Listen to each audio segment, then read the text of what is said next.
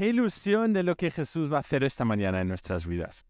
Él es tan bueno y está obrando de una manera que sobrepasa todo lo que nos podamos imaginar, todo lo que podamos ver, todo lo que podamos soñar. Entonces, hoy vamos a hablar eh, de una doctrina de la cruz. Ahora explico otra vez para, para algunos que no han estado lo que significa esa palabra grande, que para mí personalmente ha significado mucho y es la justificación.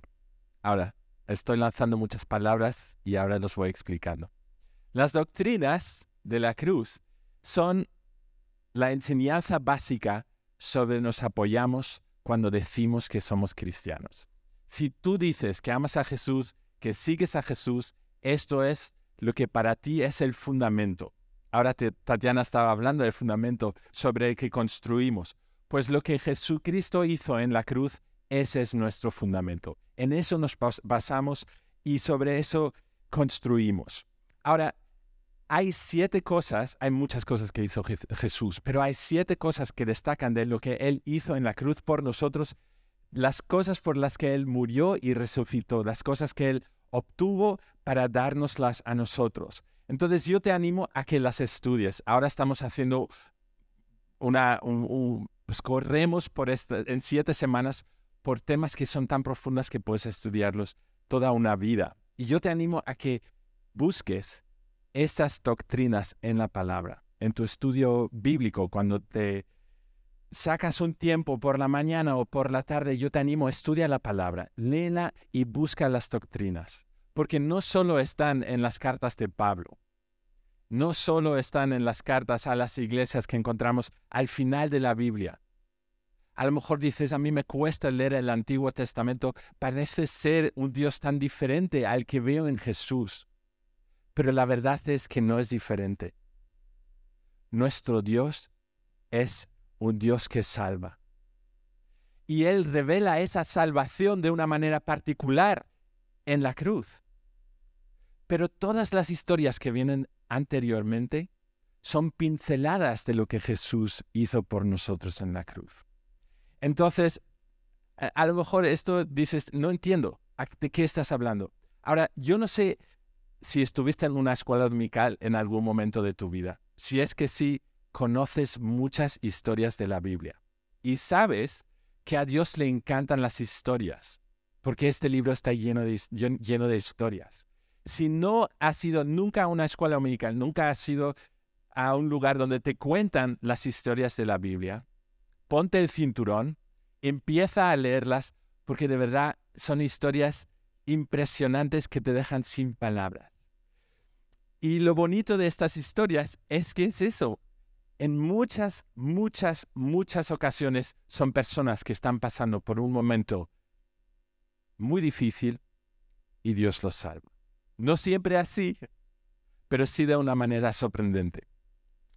Em, y yo, yo pensaba, bueno, podría entrar directamente en la justificación y contaros esto, pero pensé, ¿por qué no tomar dos minutos para ver algunas de las doctrinas que ya hemos escuchado en las últimas semanas y ver algunas historias donde aparecen? A lo mejor eso te da apetito para estudiar un poco más. Empezamos esta serie con la sustitución. Jesús en la cruz toma nuestro lugar, ¿verdad?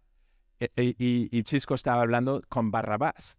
En esa, justo antes de, de, ser subido a esta cruz, de, morir en esta cruz, hay dos, hay, otra persona más en esta historia, es Barrabás, el criminal. Y realmente Jesús toma el lugar de Barrabás y, se, y, y, muere. Y Barrabás va a casa, recibe un abrazo, le hacen una buena cena, todo lo que Jesús debería haber recibido. No, cambia lugar.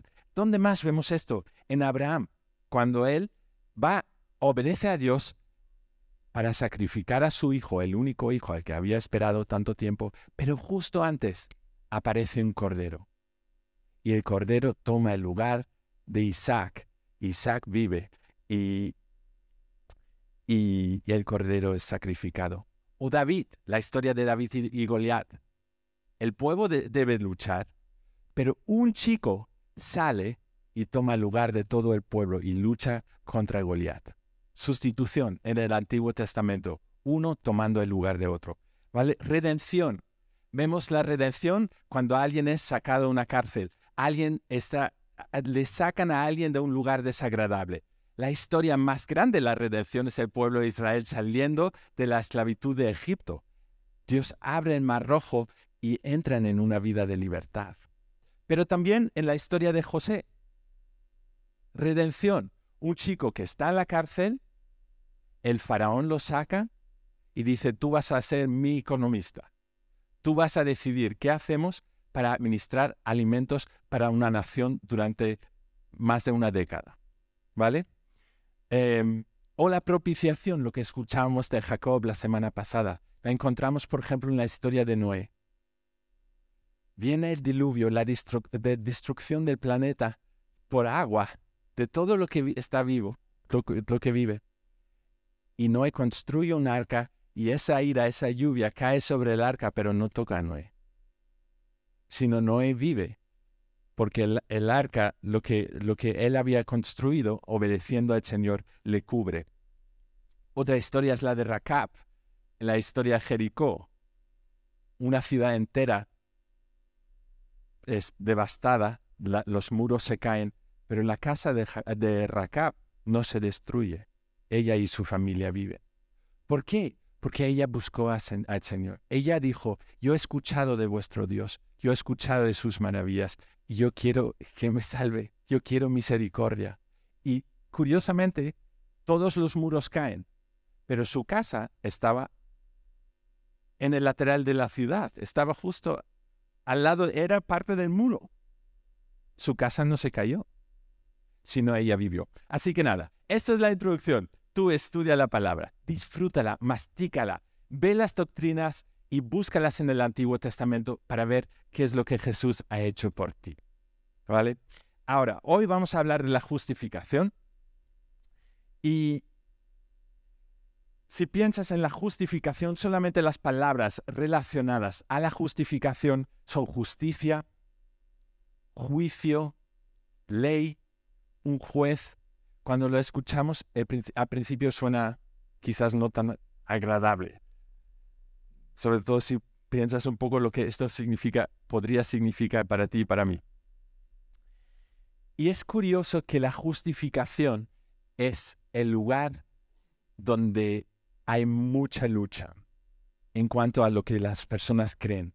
Durante los milenios, las religiones han dicho que si tú te esfuerzas, los dioses te van a bendecir si tú sacrificas, si rezas, si ayunas, si viajas a lugares especiales, si vas a los cultos, si haces todo lo que te piden, entonces te irá bien en la vida. Entonces no tienes por qué preocuparte.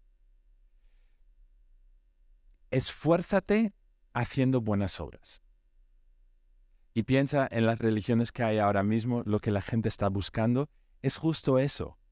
La esperanza de que si tan solo llego a dar lo mejor de mí, quizás me irá bien. Y si cuentas a alguien cosas buenas que pasan en tu vida, te dicen te lo mereces. Has pasado por mucho, te mereces que ahora te vaya bien. Pero las cosas no son así. Y te explico por qué. La gente piensa que en el cielo hay como una balanza. Una balanza donde se cuentan las cosas buenas y las cosas malas que hacemos. Dices una mentira, pues el lado malo baja un poquito. Das dinero a los pobres, baja el lado bueno, pesa más. Y en algún momento se va a ver la recompensa de lo que tú has hecho. El problema de la idea de la balanza es el siguiente. Nuestra visión de lo que es bueno y malo está completamente torcido. Y ahora te explico por qué. ¿O dónde lo vemos? Por ejemplo, hay una fila larga para comprar la lotería de la Navidad. Hay una fila larguísima, la gente durmiendo en la calle.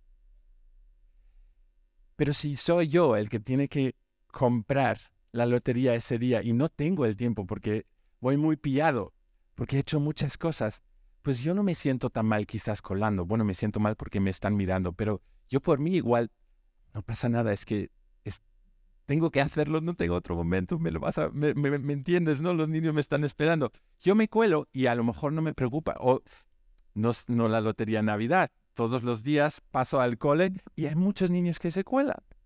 Y no soy exento, no soy perfecto. Mis hijos también se han colado. Cuando yo me cuelo, no lo veo tan mal. Pero cuando he pasado mucho tiempo en la fila, entonces cambia la cosa. Cuando nosotros hacemos las cosas malas, lo justificamos. Otra cosa, copiamos en un examen. Cuando nosotros copiamos, lo vemos como algo justificable. Claro, es que no he podido estudiar.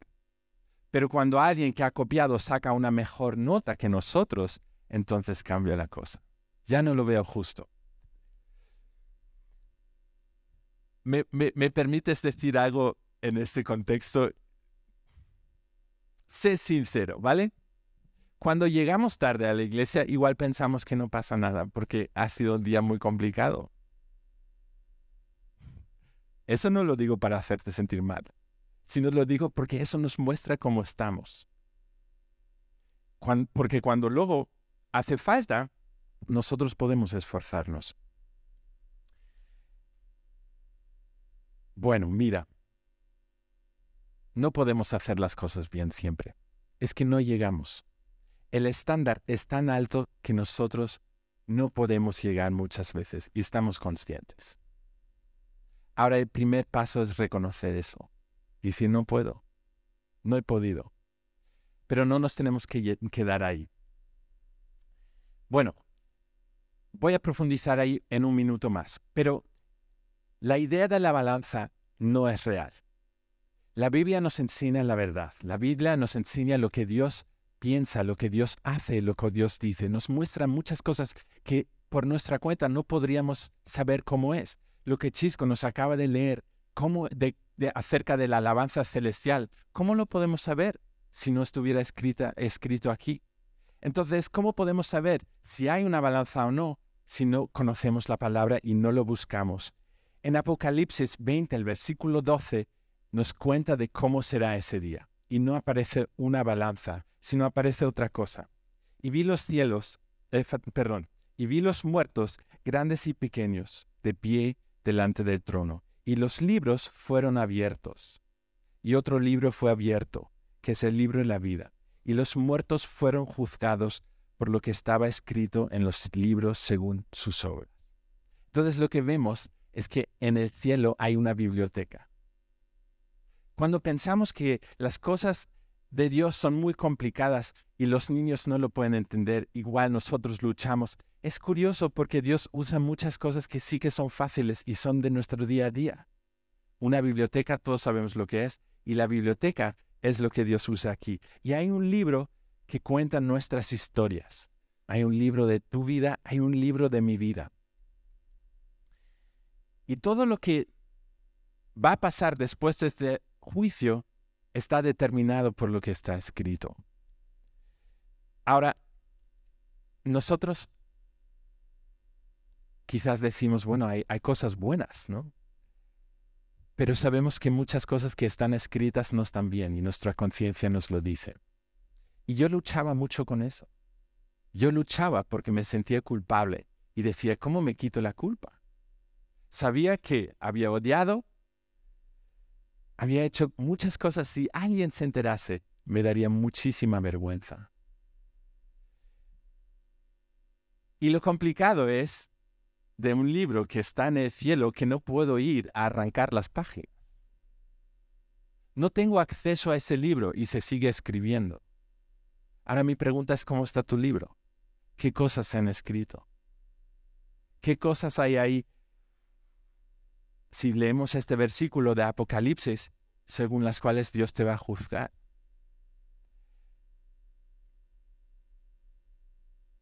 El estándar de Dios es perfecto, lo acabamos de ver, ¿no? Nosotros igual vemos las maneras de una de las cosas de una manera subjetiva, pero Dios no.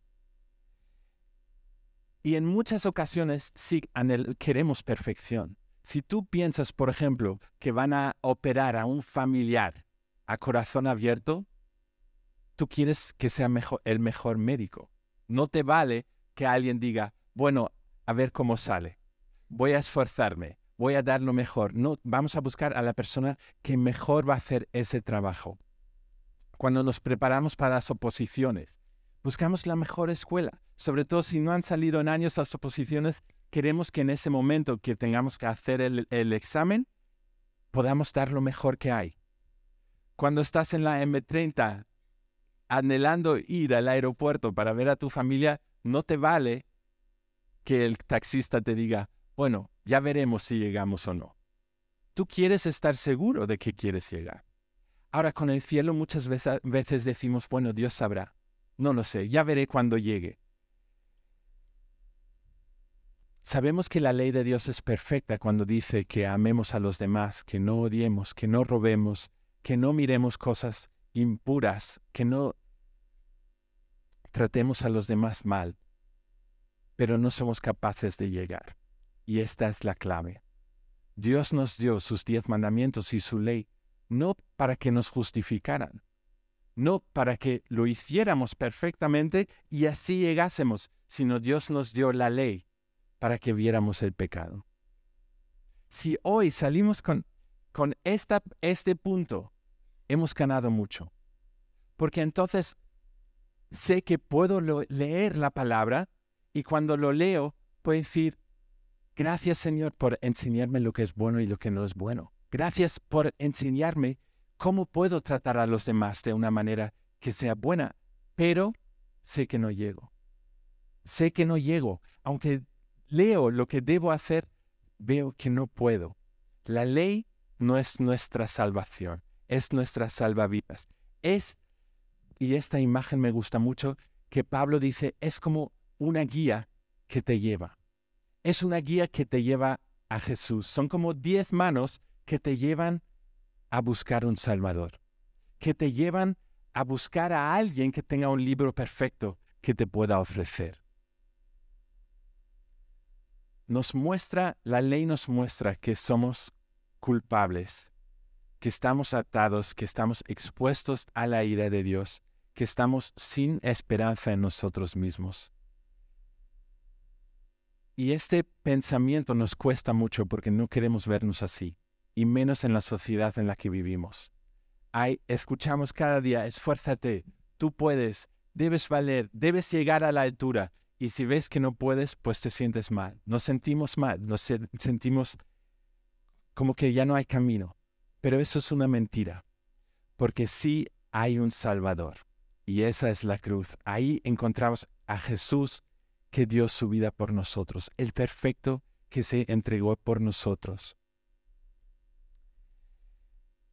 Cuando hablamos y cuando cantamos que Jesús es santo, que él, es perfecto, pues quiero que pienses en las muchas veces que leemos de cómo Él sanó a los enfermos.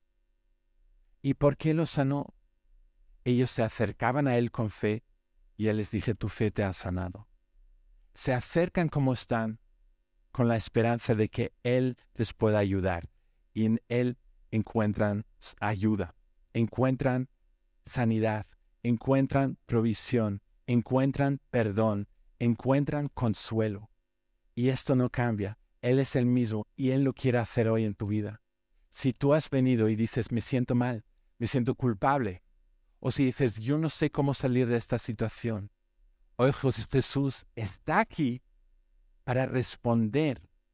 Él anhela que tú te acerques con fe y que digas, yo me pongo firme en tus promesas, me pongo firme en la cruz, en lo que tú hiciste por, mí, y yo confío que vas a obrar en mi vida.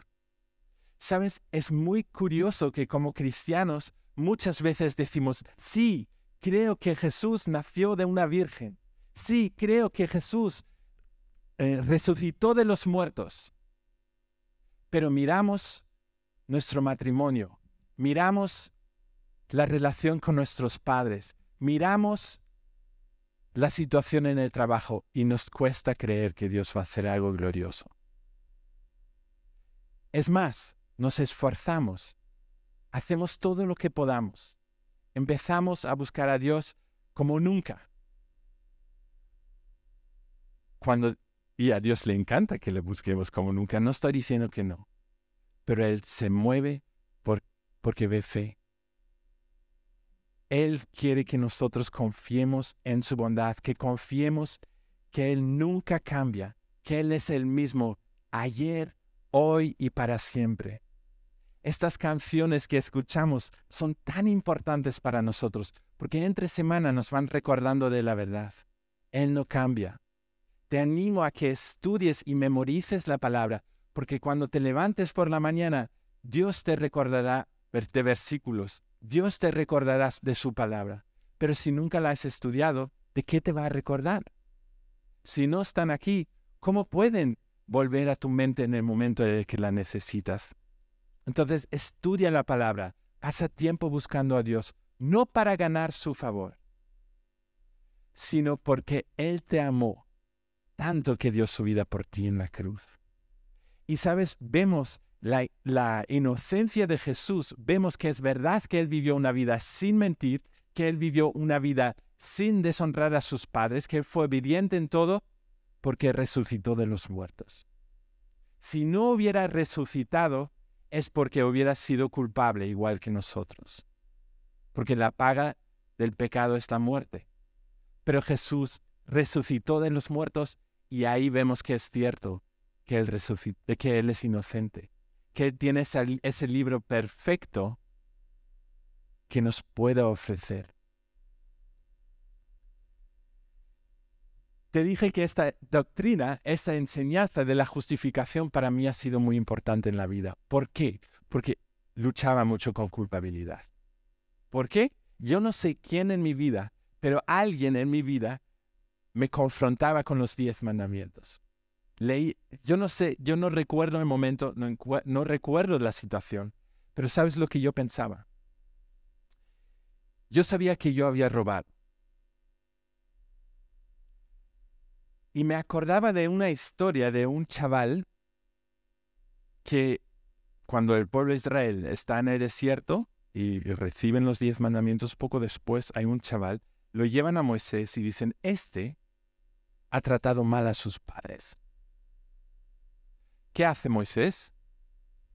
Hace lo que dice la ley. Y el pueblo lo apedrea. Yo me quedé pensando, ¿cómo puedo yo, que he robado y estoy consciente, ir a Dios, decir, lo siento mucho, no lo vuelvo a hacer. Y me va a perdonar si éste tuvo que morir. No es justo. ¿Con qué cara me acerco a Dios cuando éste igual también dijo, lo siento, y no fue perdonado?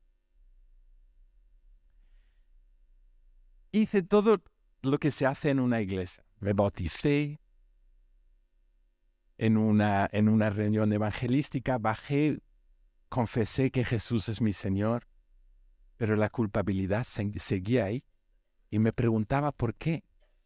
Pero si he hecho todo lo que tengo que hacer, si he confesado mis pecados, si,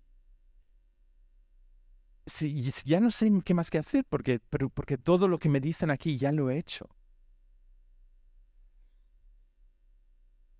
Fue hasta que Dios me reveló lo que Jesús había hecho en la cruz por mí, que yo recibí perdón. ¿Sabes? Pensando en este chaval, yo pensé, yo me merezco la muerte, igual que él. Y cuando Dios me mostró que Jesús había muerto literalmente en la cruz por mí, cuando acepté que lo que Jesús había hecho en la cruz fue lo suficiente para pagar mi pecado, entonces recibí perdón. No porque hubiera hecho algo, sino porque en ese momento pude ver lo que significa la cruz por mí y pude poner mi confianza en Él. Este es el versículo que es clave cuando hablamos de la justificación. Romanos 5.1 dice, por tanto, habiendo sido justificados por la fe, tenemos paz para con Dios por medio de nuestro Señor Jesucristo. Si sabes que eres culpable, que si sabes que en este día del juicio tu libro será lleno de, de obras que te acusan, cosas que has hecho que te acusan, entonces este es tu versículo. Justificados por la fe, tenemos paz para con Dios por medio de nuestro Señor Jesucristo. Ponemos nuestra confianza en lo que Jesús hizo por nosotros y así recibimos lo que Él se ganó. Seremos declarados justos e inocentes delante de Dios por medio de la cruz. Seremos aprobados por Dios, no por nuestras obras, sino por las obras de Jesús. Recibiremos salvación y podremos vivir una vida sin culpabilidad, sin culpa. Si tú estás luchando con culpabilidad, sabes de lo que hablo. Si esto no ha sido una lucha tuya, igual no sabes de lo que, de lo que eso significa. Ahora, creer. En la iglesia escuchamos mucho de la fe, pero ¿qué significa creer? Hay una historia en el Antiguo Testamento y aquí ves, te animo a estudiar el Antiguo Testamento buscando la salvación, buscando como Dios salva, ¿vale? Hay una historia maravillosa y Jesús mismo hace referencia a esta historia. Él mismo dice, si quieres saber lo que es la fe, mira esta historia, ¿vale? Entonces, imagínate, eh, ahí está el pueblo de Israel. Ya salieron de Egipto, ya han enviado bueno, yo no sé muy bien. Si conoces la historia, bien. Si no, ahora voy, otra vez te voy a confrontar con muchas cosas, queridos. Pero ¿qué estás diciendo? Yo no, no tengo idea de lo que estás hablando. Pues empieza con Génesis y pronto vas a llegar a lo que estoy contando. El pueblo sale de Egipto, pasa por, recibe los diez mandamientos. Em, tengo que hacer esto más corto. Y pasa por muchas cosas difíciles. muchas cosas muy difíciles. Cosas difíciles. Las últimas cosas difíciles que pasaron fueron, mucha gente murió. Aarón, eh, Miriam acaban de morir. O sea, estos eran líderes importantes para Israel. Pasaron mucha sed. Moisés golpea la roca. Ese es el momento. Dios se enfada como Moisés dice, tú ya no podrás entrar en la tierra prometida. O sea, es un momento muy difícil para Israel, ¿vale? Han pasado muchas cosas decepcionantes y tristes para ellos. Se encuentran en ese lugar, se desaniman y empiezan a quejarse. Cuidado con el desánimo. Empiezan a quejarse. Hablan contra Dios. Dicen, ¿por qué estamos aquí? No hay comida, no hay agua. La comida que hay ya no, la, ya no la aguantamos. Sabemos que es una comida sobrenatural, viene maná, pan del cielo, y ya estamos hartos, no queremos más. Y cuestionan la bondad y la sabiduría de Dios. Empiezan a cuestionar el liderazgo de Dios, su capacidad, su fuerza y sus promesas. Y ahí viene juicio. Viene juicio de una manera inesperada empiezan a salir serpientes y, y muerden a la gente. Imagínate, tú estás en ese campamento, un campamento con un millón de personas en el desierto y de repente hay serpientes por todas partes. ¿A dónde corres? Necesitas correr mucho para salir del campamento. Entonces la gente, mucha gente muere. Y en su desesperación corren a Moisés y dicen, hemos pecado. Hemos hecho lo que no debíamos. Ora, habla con Dios, busca una solución.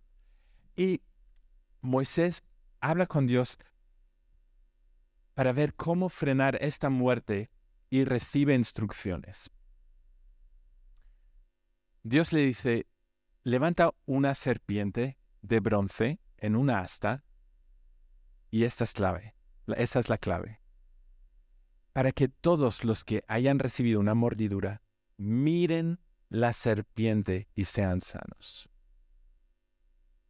Imagínate, tú estás en una tienda, acabas de ver como tus familiares están ahí con serpientes en las piernas, sabes que les quedan segundos, pero sabes que hay una serpiente de bronce y van corriendo a esta serpiente, no para hacer algo ahí, solo para verla levantada. Y en ese momento que la ven, reciben sanidad, reciben vida, y eso es fe. Escuchan, van y miran. Y Jesús mismo dice en Juan 3, como Moisés levantó la serpiente en el desierto, así es necesario que sea levantado el Hijo del Hombre, para que todo aquel que cree tenga vida eterna. Corre y mira la cruz. Esa es la justificación. ¿No lo tienes, no tienes mérito en eso? Que, que es humillante, ¿no? No podemos hacer nada, pero sí podemos mirar, confiar, reconocer que ese lugar de la cruz me merece a mí. Yo soy rebelde y culpable, pero Jesús recibió el castigo por mí. Es por fe que somos declarados justos delante de Dios. Es la fe la que hace que Dios preste atención y diga, wow, ¿qué está pasando aquí? Y la maravilla es esto. Cuando recibimos ese perdón y vemos que Jesús pagó la multa y que estamos bien delante de Dios, inocentes, eso cambia algo en nuestro corazón. Ya no intentamos hacer las cosas buenas para agradar a Dios, sino hacemos cosas que agradan a Dios por gratitud y por, amor. O sea, se invirtió la cosa. Antes intentábamos hacer todo lo que podíamos para agradar a Dios y ahora sabemos que hemos sido aceptados delante de Él y hacemos lo bueno por amor. En Lucas 7, Jesús dice algo que a mí me, me sorprende y lo estaba, estaba meditando en eso justo pues esta mañana, ¿no? Me vino, me vino este versículo y dice, os voy a leer la historia. Un acreedor tenía dos deudores y el uno le debía 500 denarios y el otro, el otro 50. O sea, uno debía mucho y el otro poco. Y no teniendo ellos con qué pagar, perdonó a ambos. Di pues, ¿cuál de ellos le amará más? Cuando nosotros estamos conscientes de lo que Jesús hizo por nosotros, vamos a amar más. Si vemos que realmente nos ha perdonado mucho, va a ser más fácil entregar nuestra vida a Él. Va a ser más fácil obedecer. Va a ser más fácil servir a otros, animar a otros, bendecir a otros, servir a otros.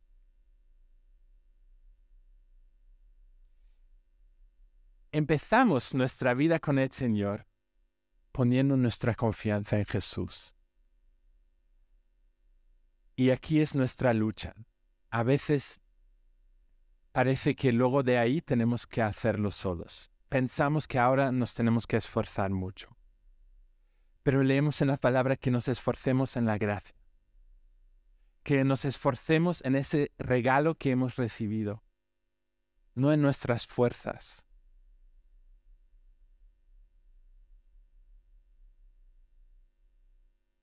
Nosotros vivimos por fe bajo la gracia, bajo ese favor inmerecido. Vivimos por fe sabiendo que Dios nos va a mostrar cómo vivir, qué hacer, cómo enfrentar nuestros problemas en la vida, cómo enfrentar tribulaciones, cómo enfrentar a las personas que están en nuestro alrededor, que a lo mejor nos cuesta mucho amar, a lo mejor no, a lo mejor es muy fácil, pero incluso si es fácil, es bueno saber ¿qué puedo hacer por los demás? Y Dios nos promete que Él nos va a guiar, que Él nos va a mostrar el camino en el que tenemos que andar. Así que vamos hoy a poner nuestra fe una vez más en Jesús. Da igual donde estemos. Da igual si sentimos que somos culpables y en su juicio no tenemos esperanza a menos que el inocente tome nuestro lugar, pues pon tu fe en Jesús. Y si llevas muchos años caminando con el Señor, yo te animo a volver a estos principios, esos inicios y decir, quiero vivir por fe. Quiero vivir creyendo que Jesús ha preparado obras para mí para que ande en ellas. Quiero creer que Dios va a obrar cosas grandes en las personas que me rodean. Quiero creer que Él me va a llevar hasta el final. Quiero creer y hoy pongo mi confianza una vez más en Él, que voy a llegar hasta el final. Él me va a llevar y las cosas van a salir bien, que vamos a ver salvación, que vamos a ver restauración, que vamos a ver sanidades, que vamos a ver provisión. Vivimos por fe. Así que, si el equipo de alabanza quiere venir, vamos a tomar este momento y habla con Dios. Respondo a esa, conversa, a esta, a invitación. Empieza a conversar con Él. Dile, aquí estoy. Si te sientes culpable, Pon tu confianza en Jesús. Si sabes que el Señor está muy cerca de ti, lo notas, dile, confío que así vamos a seguir adelante. Si sientes que el Señor está lejos, dile, confío que estás aquí, confío que no me has dejado, confío en la cruz, confío que soy justificado por la fe, como decíamos antes, por medio de nuestro Señor Jesucristo. Y si quieres oración, ¿por qué no bajas? Somos una familia, somos una iglesia, no tenemos que caminar solos, sino caminamos juntos. Y quiero terminar con este versículo. Hebreos 12.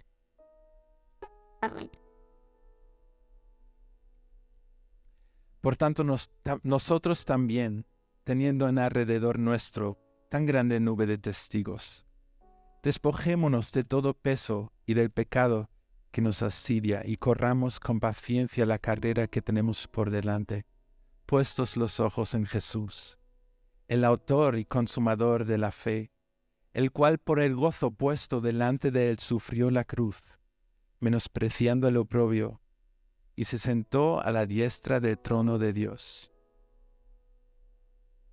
Levantemos nuestros ojos al cielo, Jesús. Te amamos, Jesús. Te amamos tanto. Gracias por lo que hiciste por nosotros en la cruz. Y una vez más queremos responder con fe.